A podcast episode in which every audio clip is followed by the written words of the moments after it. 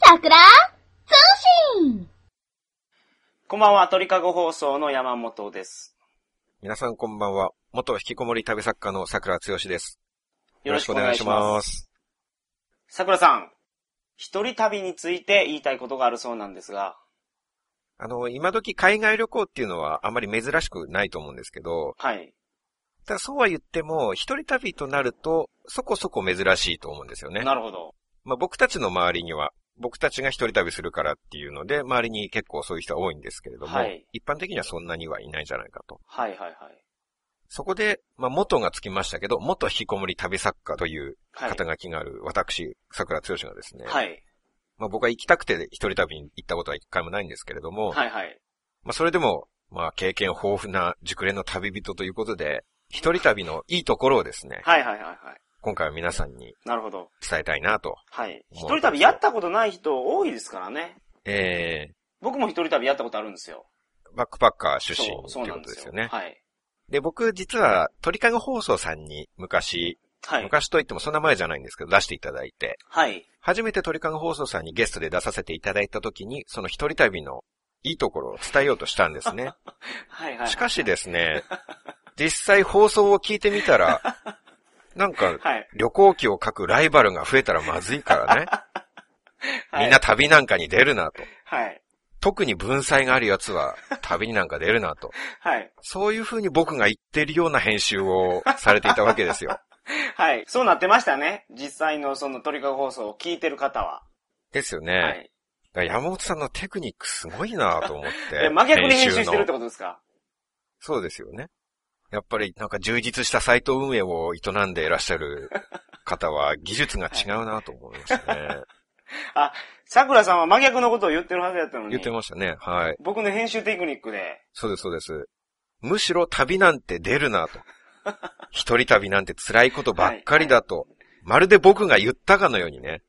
なるほど。はい。まあ言ってましたけどね。思いっきり。いや、あたかも僕がそういう喋っているかのように編集されていましたね。はい。まああれすごい人気ありましたよ。桜さん面白いと。それはもう怪我の巧妙ですね。 あー本来と。なるは違う編集をされてしまったのに人気が出たというほのどは。はい。なるほど。狙ってなかったわけですね。だって僕が一人旅に出るなって言うわけないですもん。なるほど。じゃあ今日は、一人旅のいいところをはいお。伝えいただくと。その鳥かご放送さんの分も取り返したいなと思ってるわけですよはい。はいはいね、その分今日は一人旅の良さをここではいなるほど。語りたいと思うんですよね。はい。お願いしでます。今日のこの放送が終わった結果、もしこの放送内容が一人旅が良くないと、はい。一人旅なんか行くなみたいにもし内容がなってたら、はい。また山本さんに編集されたと思ってほしい なと、皆さんには。はい。わかりまそしういう可た。能性があるわけですからね。今日、この番組の編集、桜さんやってますけどね。まあ、通常はそうですよね。そうですよね。でも、管理画面には二人とも入れるようになっていますからね。僕が差し替えてるってことですかええ勝手に編集されてアップロードされてるっていう可能性もありますから。 桜さんがやったやつをもう全部消して、そうです。あー山本さんバージョンながるアほどップロードされてるって。はいはいはい。また僕を貶めるよう なね、作品を上げているっていうはいはい。こともあるわけですよ。わかりました。はい。まあ、順番に行きますと、はい一人旅の良いところっていうのは、一つにはやっぱりですね、一人だと、帰りたくなった時に帰れるっていう、おいいところなんですよねじゃあ、それはそうですね。結局個人旅行なんてはい楽しくないわけですよ。そうなんですかもはういめんどくさいことばっかりでね、はい。宿も決めなきゃいけないし、はい。まあ、移動についても食事についても、はいはい。めんどくさいし、暑いし疲れるし、汚いし怖いしと。はい。そういうものなんですよ、旅なんていう のは。そういうはい。辛くて苦しい旅から好きな時に帰れるっていう。あ何人かでね、旅に出てたあ。ら、はい。一人が帰りたいって言っても、他の人が納得しなかったら無理ですから。まあ、それはそうです。それはまあ、いいところですね。ね、家庭は別にして、一人で帰りたい時に帰れるっていうのはいいところですわ。家庭は別にしててどう いう。えーだから桜さんが言ってるような、その、途中、旅、一人旅っていうのはめんどくさいものの連続やから。 えーその通りですよ。あそうですか。 まあ、そこは別にして、一人旅楽しいこともありますからね。一人旅が楽しいことにしちゃったら、はい。帰りたい時に帰れるっていうのがメリットじゃなくなるわけじゃないいですか。や、まあ、でも、例えばお腹が痛くなったとか、急な用事が日本でできてしまったとか、すごい楽しいけど旅を中断しなければならない状況になった時に、まあ、気兼ねなく帰れる。これはいいところですね。そうですね。はい。まあ、一つ目はそういうことで。はい、なるほど。二つ目は、一人旅だと、はい。荷物を必ず自分で持たなきゃいけないから、すごく体が鍛えられるんですね。おー、なるほど。これ、はいいところですね。はいはい。もし僕が一人じゃなくて、例えば彼女と一緒に旅行してたりしたら、はい。もう僕だったら彼女に荷物持ってよとか頼んでしまうわけですよ、つい つい。そうなんですか逆じゃないんですか重たい荷物持ってあげようかじゃないんですか僕は上流階級の人間なんで、はいはいはいはい。箸より重いものを持ったことがないんですよ。なるほど。僕はお坊ちゃまくんですから。はい、はい、はい。普段亀に乗って移動してますよね、僕はい。心配なことがあったら、心配ダーマンが心配してくれますし。 あ、お助け軍団が来てくれるってことですえねえ。うん なんかびっくりしたことがあったら、僕より先に怖がりいたさ んが懐怖がかってしくれい。ますからね。はい、いましたね。うんはい。そういう生活を送っているわけですよ。はい。だから、彼女と一緒に旅行してたら、まあ、そりゃ彼女に荷物を持ってよって言ってしまうでしょえ、そういう時彼女は持ってくれるんですかう。まあそういう時がありえないんで、今のところは。夢見てるんですね。まあそういうことないけど、今までは。現実として起きてないけど、そういうことが起こった場合には、持ってくれるんじそゃうないでかとすね。 はい。はい。なるほど。持ってくれるような彼女を探したいと思いますそうね。ですね。はい、ええ頑張ってください。それが一つの基準ですね。僕の彼女とのあ、そうなんですか。ええはバックパックを二つ背負えると いう。二人分ね。あはい、はい、はい。だいたい二人分で40キロぐらいになりますけど。あ、じゃあもうごつい女の子でいいんですね。ラオウみたいな子で。華奢で、華奢でも力強い子。あー。バックパッック二つ背負って、なおかつ僕はその背負ったバックパックの上にさらに僕が乗りますから、ク。はい、はい、はそれで旅をしてくれるような子い。なるほど。をもう一回今募集中なあー、んで。うん、うん、なるほど。移動中とか駅のトイレなんか行くじゃないですか。はい。その時も一人旅だと、やっぱり自分で荷物を全部持っていかなきゃいけないんですよね。そうですね。置いといたら取られますから。椅子の上とかに置いておくわけにはいかないですからね。そうですね。だからすごい鍛えられるんですよ。常に自分で荷物を持って。はい、はい、はい。トイレにまで行くわけですからね。はい、はい。まあ、トイレにバックパックを背負って行って、尻餅なんかつくようなことになったら、もうおしまいですからね。はい。海外でね、その発展途上国の公衆トイレで、はい。お尻をトイレの床につくようなことがあったらね、僕だったらちょっともうショックで、お尻の肉をナイフで削ぐかもしれないですね。まあ、潔癖症ですからね、桜さん。潔癖症じゃなくてももうトイレの床っていうのは無理じゃないですか特に公衆トイレとなればね。いや、まあ、そうですよ。ダメですけど、ですよねまあ、ケツの肉削いだりはしないですわ。洗って終わり。でも、洗えるようなシャワーとかね、尻洗い場がないわけですよ、公衆トイレとなれば。ああ、ないですね。なかなはい。ね、そういう時にはもう、削ぐしかないですね。あ幹部を切り取るしかないですよ。あ、はい。腐ったみかんは周りも腐らせるって、金八先生も言ってましたから。まあ、それをおっしゃっていたのは、金八先生じゃなくて、乾先生。あ、そうなんですね。ええさあ失礼しました。金八先生はそれを擁護する。そんなことないっていう。ああ、そうなんですね。あ、そうかそうか。はい。人間はみかんじゃないって擁護するのが金八先生の方なんで、ああ、そうか。そうですね。はい。失礼しまそしれはた。正反対の濡れ衣を金八先生に着せたことになります よ、今。はい。それはいけませんね、謝罪をしはないいと。。金八先生すいませんでした。で、あれですよ。まあ、お尻ついたらダメージがでかいと。えーまあ、お尻だけじゃなくて、バックパック自体もトイレの床からは絶対離して背負あわあなきゃいけないまあ、それはそうですね。はい。えー僕だったらバックパックがトイレの床にちょっとでもついた時点で旅を中止しますか らね。どうするんですか帰国しますよ、それ は。そんなバックパック背負って旅を続けるわけにはいかないじゃないですか。ああ、なるほど。大変ですね、桜さんの一人旅は。トイレの床がダメっていう話をしましたけど、はい。まあ、僕は部屋の床も触れないんですよね。うん。驚きですよね。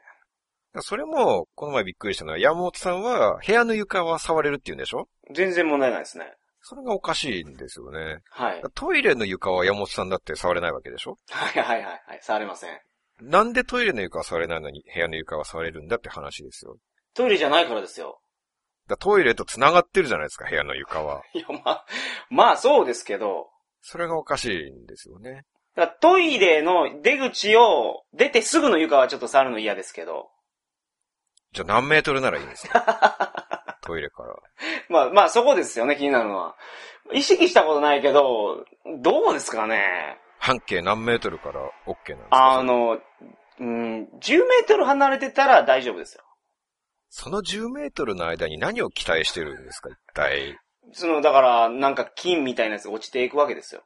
トイレの床を踏んだ靴がはい。 10メートルで無菌状態になるわけですかいや、無菌状態ではないですけど、触っても大丈夫なレベルまで落ちるとお考えください。お考えくださいって言われても ね、考えられないから触れないわけですよ、僕は。なるほど。桜さん、ガンジス川で沐浴とか、絶対無理ですね、じゃ絶対無理ですよ。まあ、チャレンジしようとしましたけど、あ。はい。足首まで入りました。ああ、頑張なってるほど。これで OK にしようと。あれは大体、沐浴って何のためにするかって言ったら、はい。自分が犯した罪を洗い流すために沐浴をするんですよね。ああ、なるほど。ガンジス川の聖なる水では自い。分の罪を洗い流すと。 なるほど。だからはい僕はぐらい罪を犯してない人間なら ね、足首だけで十分なんですよ。いもう十分綺麗に。なりますちょっとなりますあ。ーええ。だって罪ないんですから全然。ああ、なるほど。はいはい。足首でも入りすぎなぐらいです よ。はい。なるほど。逆に、はい。山本さんはもう全身使っても流れないですけどね。肩まで使ってもダメですか無理ですね。あその表面積、山本さん全身の表面積に水を浴びるぐらいでは流されないですね。あ。ああ、そうなんですか。もっと外から中から洗浄しないと。ああ、じゃあ、もう飲みながら泳げみたいな感じです。そうです、そ うです。平泳ぎではい飲みながら泳 ぐ。で、飲みながら尻からどんどん出していくといはう。いはいはいはい。で、常に体を洗浄しながら行くと。はいはい。それでも3年は泳ぎ続ける必要があると思いますね。はい、なるほど。 はあそこまでしないと流れないと思いますあよ。あああ、僕の場合は、そうですね。悪いことばっかりしてるからってことですね。ええなるほど、うん。だからガンジス川の水が足りるかどうかが心配なんですよね。あの川の水全部使っても僕の罪は洗い流せない かもしれない。ええもしかしたら難しいかもしれあないですあ、ね。なるほど。まあ、トントンぐらいだと思いますね。あ はいはいはい。みんなでガンジス川に水を足していけばなんとかなるかもしれないですね 。あさあ山本さん、ご家族にお願いして、なるほど。山本さんが泳いでる間はご家族の方にどっかから水を持ってきていただいて、はいはい。川に投げ入れてもらって、もうそれぐらい僕は罪深い人間であるとそういうことですねおっ。しゃってるわけですね。なええるだから一番の上流、源流から泳ぎ始めて、ほど。はい。多分罪を全部洗い流してるうちにインド洋ま で出ることになると思いますかはら、いはいはいはい。ね、その辺でちょっとサメにでも食われてください。はい。それで一見落着だと思いますよ。何何が落着なんですかだってもうそこまで悪い物体は元から立たないと、やっ ぱり。ああ、ただ殺すだけじゃいかんと。罪を清めた上で、とどめさせたいってことですね。うんだって今のまま山本さんを食べたらサメも死んでしまいますから、あ食あたりで大変なことになりますあ、から。なるほど。ものすごい悪いやサメになり ますよ。今の山本さんを食べたらね、ああ、ジョーズパート1以上の悪いサメに、めちゃめちゃ悪いですね、それ。 100万人ぐらい食い尽くしますよ。あ食われる時も体を浄化してからということでお願いしますね。あ、うん、わかりました。あの、二つ目のメリットもよくご理解いただけたと思いますはい。が、バックパックを背負ってトイレとか行けば、すごい鍛えられますしね。はい、はい、で、三つ目のメリットなんですけど、はい。はい。これは友達を失う心配がないっていうメリットがあるわけですよ。友達だけじゃなくああはて、い恋人もね。それは、ゼロからスタートやからってことですかだって旅って喧嘩がつきものじゃないですか。そうです、だって、極端な話、今、離婚にまで発展することがありますよね。ああ、夫婦成で田離旅婚をとしかいうてやつですね、。成田離婚がありますしはいはいね。一人旅なら同行の友人とか恋人を失う心配がないんですよね。最初からいないんだから。うん、そらそうですね。ね。これって旅に限らずのことなんですよね。はい、はい。例えば、充実した人生を送っていらっしゃる山本さんなんて、別れの悲しみって結構多いと思うんですよ。はい、あります。友。達なり、はい彼女なりね。はいまあこれからの人生も結構あると思うんですよ、はい。でも僕はあんまりその心配がないんで すよ。だってもともといないんだから。友達も、彼女も。はい。なるほど。僕は友達失う心配ないですよ。はい。 はい。まあだからって、そのために僕は友達を作っていないわけじゃないんですよ。おう別れるのが嫌だから友達を作っていないっていうわけじゃないんですよね。はい。その点は勘違いしないでほしいんですけど、はい。僕は友達を作らないんじゃなくて、できないんですから。なるほど。困りましたね、これはね。そうですね。ちょっとかける言葉が見当たらない感じなんですけど。本当ですね。はい。山本さんもまだ友達にはなってくれない、いや、友達ですね。すよ。あ、本当ですかはい。もうすでに友達の範囲にまで入っているんですね。そうですね。一回ご飯食べに行きたいな。いつか食べに行きたいなと思ってますわ。ほうほうほうほうはいまだ一回も食べに行ったことないですからね、ご飯、ね。。そういや、そうですすね。ええはい。それでどこが友達かと。はい。 まあ友達の話はどうでもいいんですけど、はい。成田理子の話が出たんですけど、はい。出ましたね。僕、マイミクの人で、はい。同じ成田離婚でも、ちょっと過去と違う新しいパターンの成田離婚をした人っていうのがいて、はい。その方は女性なんですけど、はい。結婚が決まって、新婚旅行でイタリアに行くことになったらしいんですよね。はいはい。いいところですね。で、まあ成田出発だったんですけど、はい。あの空港で待ち合わせをすることになって、その旦那さんと。はい。なんですけど、その出発当日に空港に旦那さんが来なかったんですって。おー。で、連絡したら気が変わったので別れたいとええー、いうことだったらしいんですよね。すごいっすね、それ。だから普通は旅から帰ってから成田離婚じゃないですか。はい。それが旅に出る前に成田離婚っていう、全く新しいタイプのね。うん。 これ次世代の成田離婚ですよまあ、成田離婚ですわね。ね。ね成田21で世紀型の、今までよりさらにスピード感がある成田離婚。はい。そうですね。普通は旅に出てね、旦那さんの頼りなさとかそういうのを見せられて、やっぱり嫌になったっていう話なんですけど、はい。何もせずに成田離婚ですからうね。ーん。これはすごいですよね。しかも女性の方が振られたっていう、はい。すごく、まあ、あの、気の毒な話なんですけど、はいその女性の方は、まあ、電話で別れを告げられて、はい。でもそのまま旅行に行ったらしいんですよね。まあ、それ行くでしょそうですかう。昇進旅行ですよ。そんなバカな。それはよっぽど強くないと無理だなと思いますけどね。あ、桜さんが同じ立場やったらもう、もうあとは家から3年も出ないと か、そ誓いをれは立てて。そうでしょう。だってね、二人で使うはずだった、イタリアの高級ホテルのね、デラックはいはいはいはスいダブルルームに一人で寝なきゃいけないわけですよ。そうですね。本来なら幸せいっぱいで寝るはずだったダブルベッドに。はいはい。二人で見るはずだった景色も一人で見なきゃいけないわけですよ。はい。これができるっていうのは本当に強すぎる女性だと思うんですよね。はいはいはいは本当に強すぎると思うんですよ。い。なるほど。はい。もしね、これが空港で別れを告げられた時点で、もうはい成田空港でもう泣いちゃって、とても旅行なんて行けないっていうようなね、そういうナイーブでおしとやかな女性だったら、旦那さんも別れたいとは思わなかったかもしれないですね、こ れは。はい。なるほど。むしろ強すぎるから嫌になったんじゃないかと。ああ。タフなメンタルを持ちすぎですよ。その、そういうシチュエーションでも、一人で旅行ができるっていうところから考えるに、日常的にタフなんじゃないかと。そうですよね。はい。確かにその、新婚旅行に出かけるときにいきなり振られてね、それでも一人で旅行先に行ったっていう話を聞いて、僕もちょっと引きましたか らね。僕行きますよ、でも。新婚旅行に。新婚旅行にというか、その状況やったら、一人で旅行しますよ。あー山本さん、鉄の心臓を持つ男ですからね。そうですかね。まあ、山本さんだったら、旅行に行って、これ幸いと現地でナンパとかするわけでしょだいたいわかりますからね、それは。ああ、なるほど。はいはい。何があってもラッキーと思う人じゃないですか。山本さんは。まあそういう節はありますからね。それは本当に恐ろしいと思いますね。はい。まあでも、その、これも旅のメリットなんですけど、はい。そうやって強くなるっていうのは、やっぱり大きいと思うんですよね。メリットとしては。はい。男性もそうだし、特に女性っていうのは、男と比べて海外に出るとセクハラされたりっていうこともあるし、はい。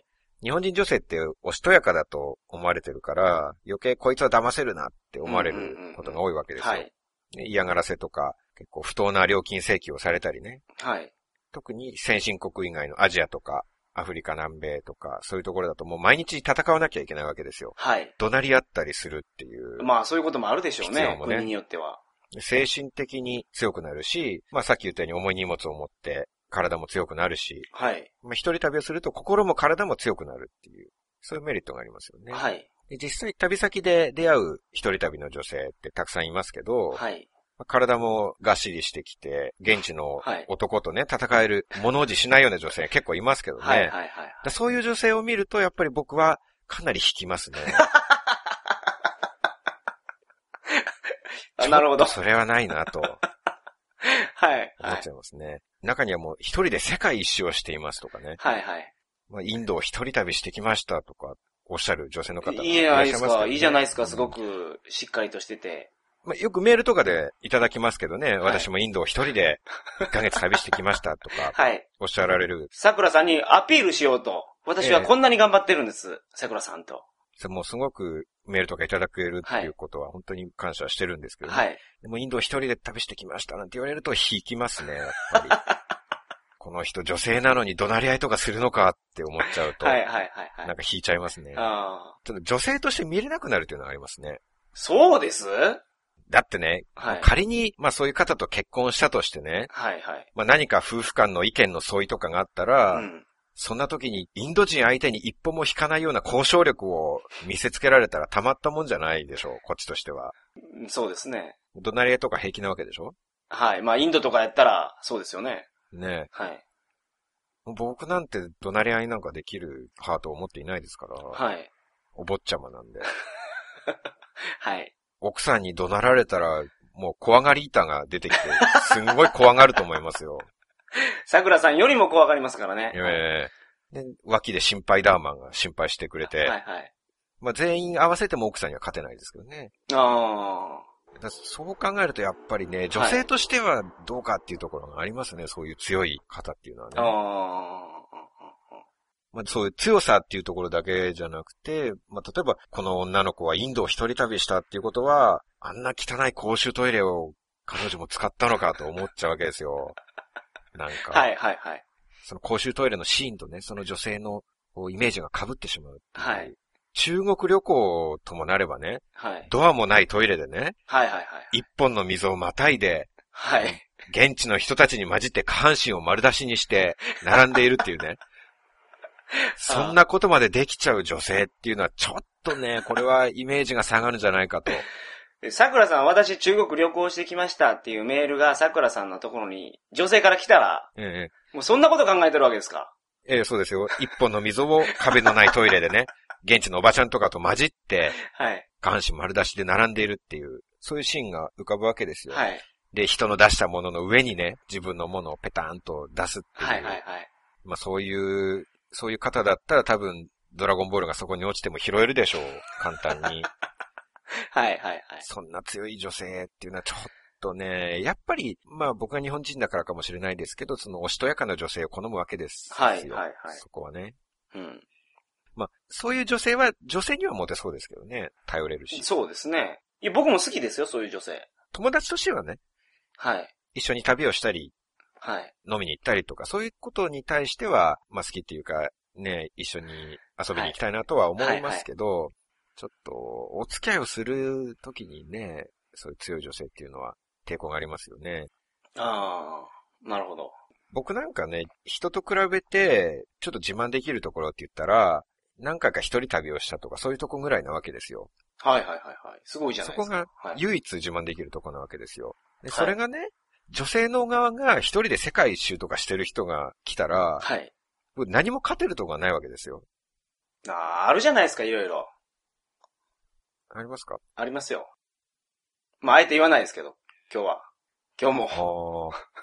いつものパターンが出ましたね。 うんいいっぱいあると言っといて、具体的には言えないという。やいやいやいや、まあ、ちょっとね、言うと、良くないケースもあるんで。ああ はい逆に良くないと。そうそうですうね。ん放送中何回か聞いてますよね。いいところを言えと。 はいはいはい。なかなか引き出せないですね、はいそれがね。そうですね、おいおい言っていきましょう。じゃあぜひ、はい。お願いします。おいおい、とはいういこと。で。そうですね。うん僕は一人で部屋の中にいても、100時間ぐらいは平気だっていう、そういうメリット、いいところありますけどね。だからそれ結構強いですね。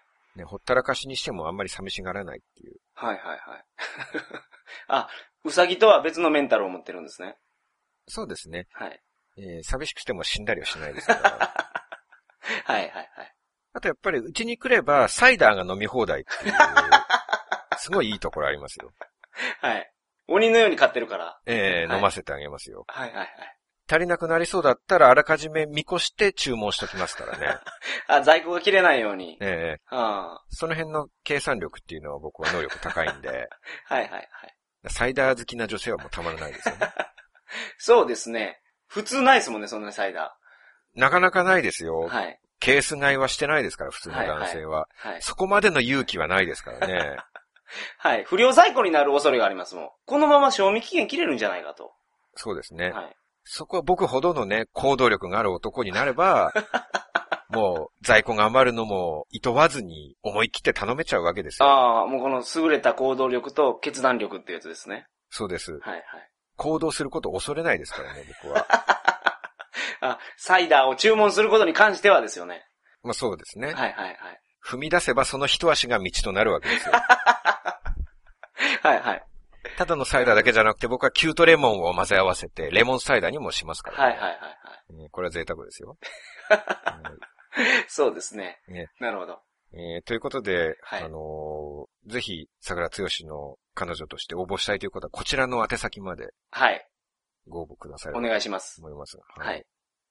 まあでも、これで今日は、一人旅の良さっていうのがすごく伝わったと思うんですよね。伝わりましたかね。え ーはい。まあけどメリットは何個かはお伝えできたと思いまですす。よねそれは確かに。はい。もし良さが伝わってなかったら、山本さんに編集されたっていうことなんで、 はいこ。れ皆さんご注意くださいね。わかりました。えーあ、今日は一人旅の良さ全然分からなかったなって思うってことは、それは山本さんが編集してるってことです かはい。なんか、雑談が多かったなって思ってるんですけど。あちこちには飛い。びましたけどね。はい。はい。まあまあ。まあ、ともかく、あの、一人旅についてはちょっと語ることがまだまだいろいろありますので、はい。今日は語り尽くせてないんですね。はい。なので、えー今回はまだスッキリせずに、来週に続きたいと思います。あ、そうですか。はい。それでは皆さん、また来週。さようまなたら。来週、さよなら。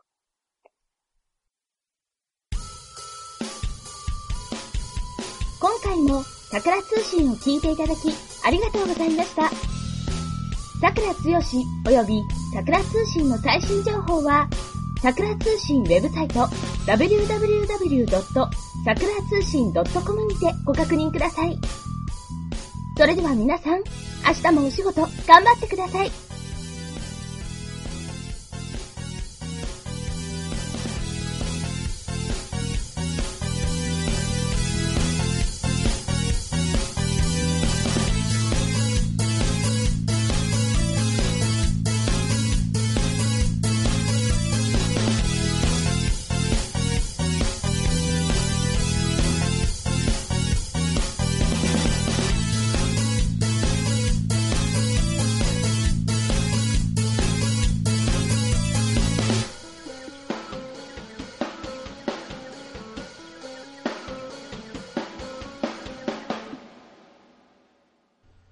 この番組は、バックパッカーの怪しい裏話、鳥かご放送の提供でお送りいたしました。